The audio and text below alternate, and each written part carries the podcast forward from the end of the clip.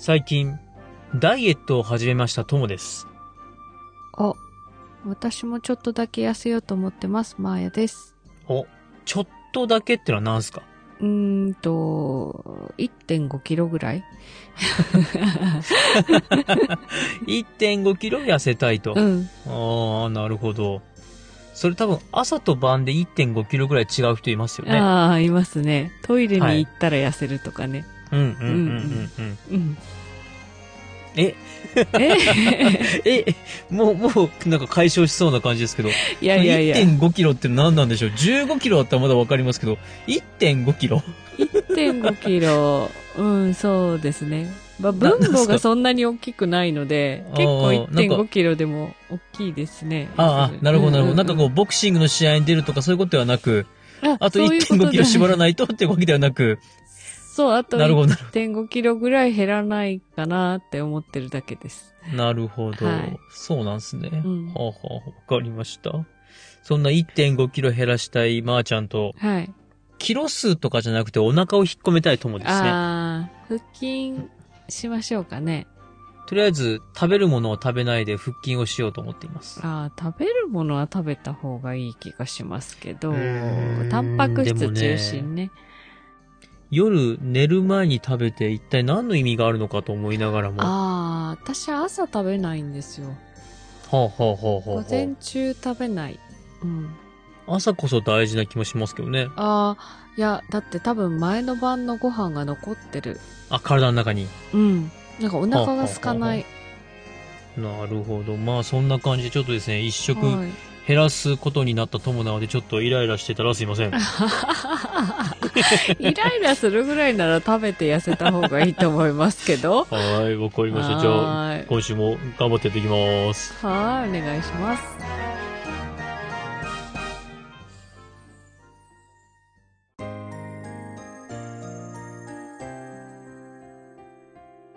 三国だが。今週のネタバレです。今週はですね、ちょっとアカデミックなお話をします。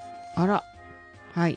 えー今回、あらすじで、こうゆうさんが亡くなりまして、うん。こうゆうさん、三国志的にはちょいキャラ的な扱いなんですが、三国志的にはちょいキャラ。はい。うん。そんなに大事な人ではないです。はい。ただ、この人はなんと儒教の創始者、孔子の子孫です。うーん。この儒教の創始者、孔子の子孫が殺されちゃったっていうことはちょっと一大ニュースと言いますか、一大事なので、うん。それを踏まえ、孔子の教え、儒教に触れていきたいと思います。ああ、それ前回も質問がありましたね、そういえば。そうです、儒教とはみたいなね、話があったので。うそううん。まあ、ただ、言っときますけども、この短い時間で儒教の全てを語れるわけではございませんので、はい。もう入り口だと思ってください。はい。えー、まず、こうゆうさん。うん。こうゆうさんは、孔子さんから数えて20世先の孫です。それ孫って言うの？って思うんですけど、こう、うん、まあ結構な。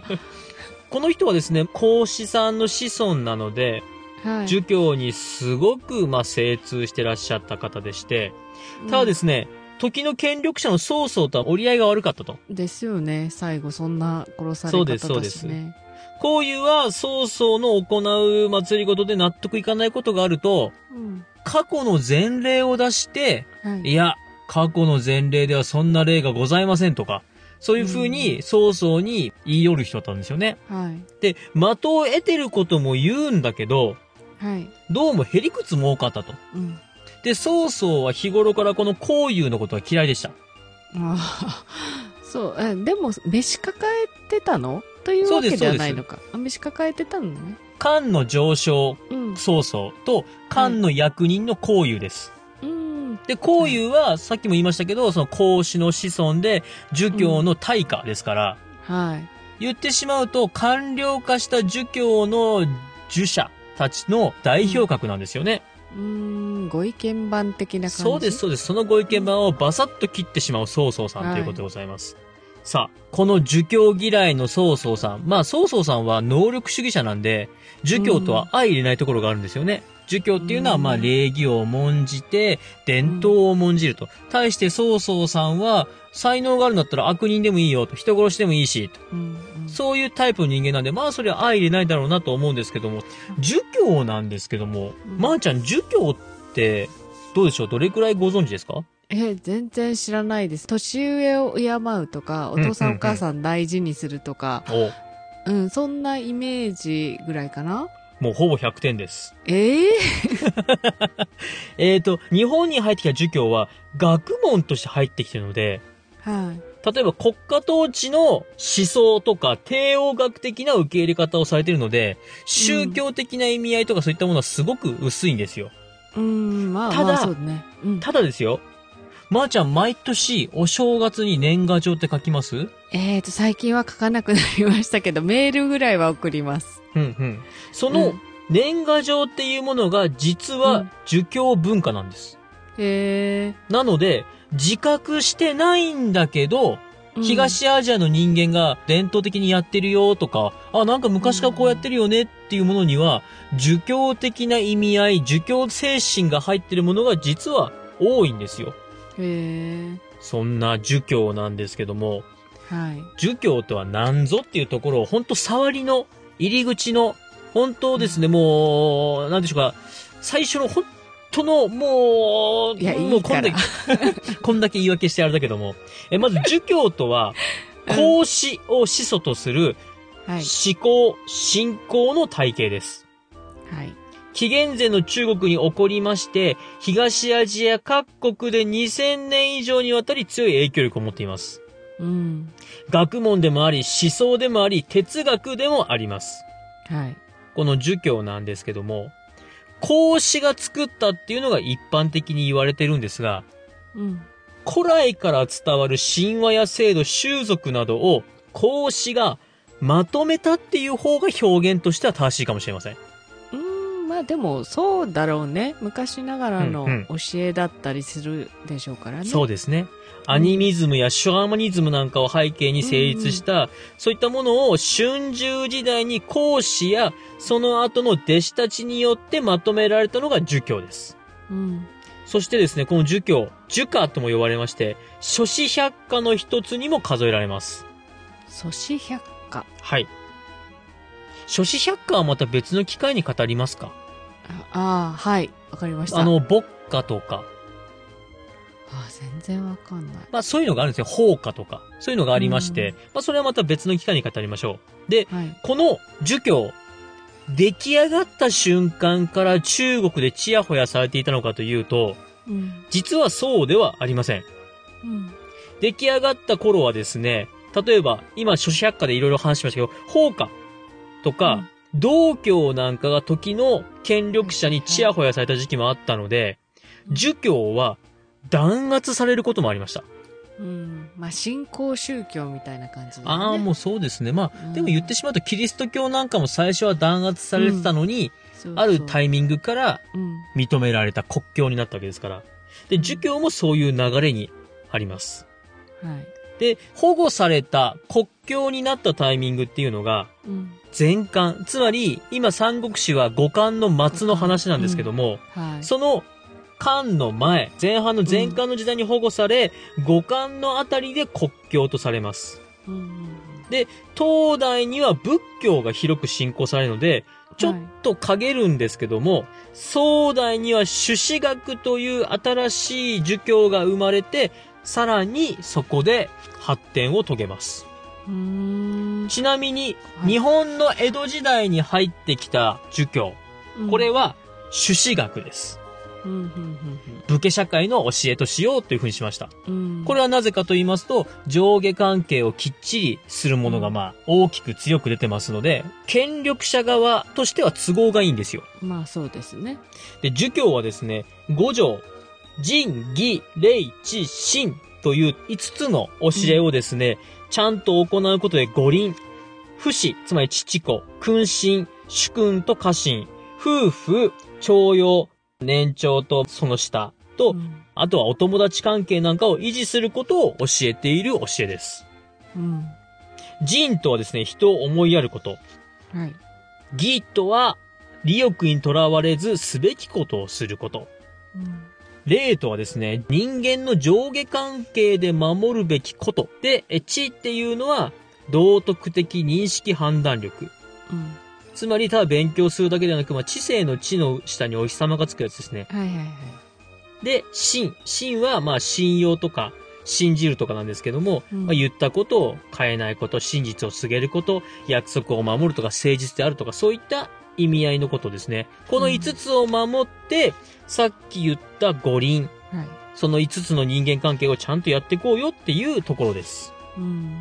どうでしょうか？儒教。すごくさらーっと語ってきてますけども、はい。この儒教なんですが、春秋時代の周という時代の終わり頃に、孔子が立ち上げます。で、当時はですね、実力主義。つまり創造的な人がいっぱいいたんですよ。うん。身分制秩序が解体されつつあったんで、これはいかんと。昔の身分制秩序を取り戻そうということで、うん三国志の時代と逆ですよね。うんうん身分ばっかりガチガチに硬い時代に実力主義の曹操が出てきたに対して、うんまあ実力主義的な世の中に孔子のような人が、いやいやちゃんとねと礼儀を重んじた世の中作ろうよってことで作ったのが儒教です。うーん。で、秦の始皇帝の時代に、うん。儒教はものすごく弾圧を受けまして、うん。紛書公儒ということで。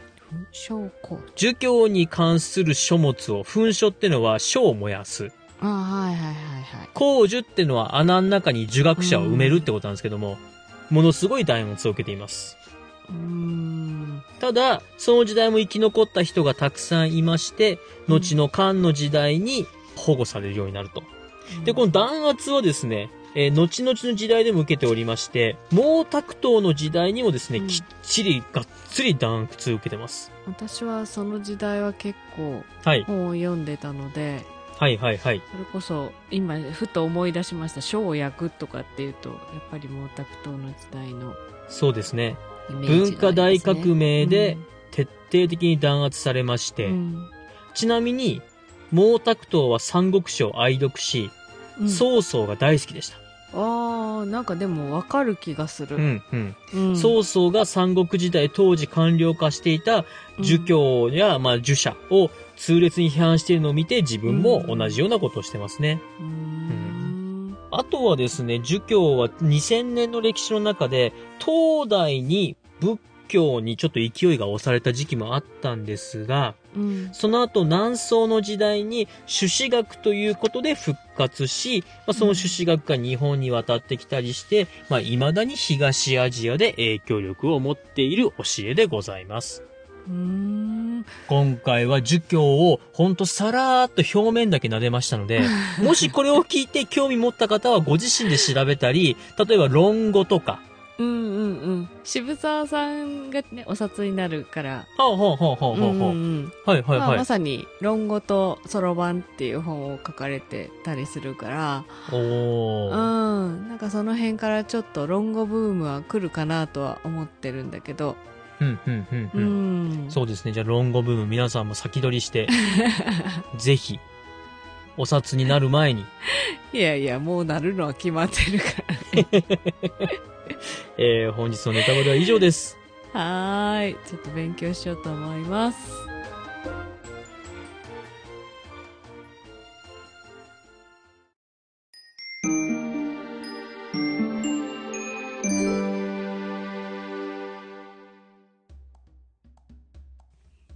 エンディングです。今回は、ちょっととっつきにくい儒教のうん概要といいますか。まあ難しいですね、うん。宗教だし、まあ、うん。宗宗教教ともちょっと違うな。なのかどう哲なのかと学だね。なんか考えうー方んそうですね。うん。一応、なんか日本の裁判で、うん。孔子廟が宗教施設かどうかっていうのもあるんですけども、おー。はいはい。もうね、確かに宗教？哲学？思想？って言われると、難しいね、うん、うん、うん。まあそんな、とりあえず、ふんわりした教えです。はいはい。ふんわりした さあ、メールアドレスをお願いします。はい。皆さんからのご意見、ご感想をお待ちしております。まずは Gmail です。数字で359、アルファベットで DAGA、三国だが、アットマーク Gmail.com。エピソードの概要欄にお名前だけで送れるメールフォームもございます。また、ツイッターをされている方は DM でも結構です。感想は、ハッシュタグ、三国だが、三国を漢字、だがをひらがなでつけてつぶやいてください。お待ちしております。次回はですね、はい。暴流に触れていきます。あら、今度も一個だけ。ちょっとですね、これについてはですね、えーっと、諸事情ございまして。諸事情、はい。はい。もう、この章はですね、うん。えーっと、ものすごくゆっくりやります。はい。なんかはい思い入れでもあるんですかね。では、また日曜日にお会いしましょう。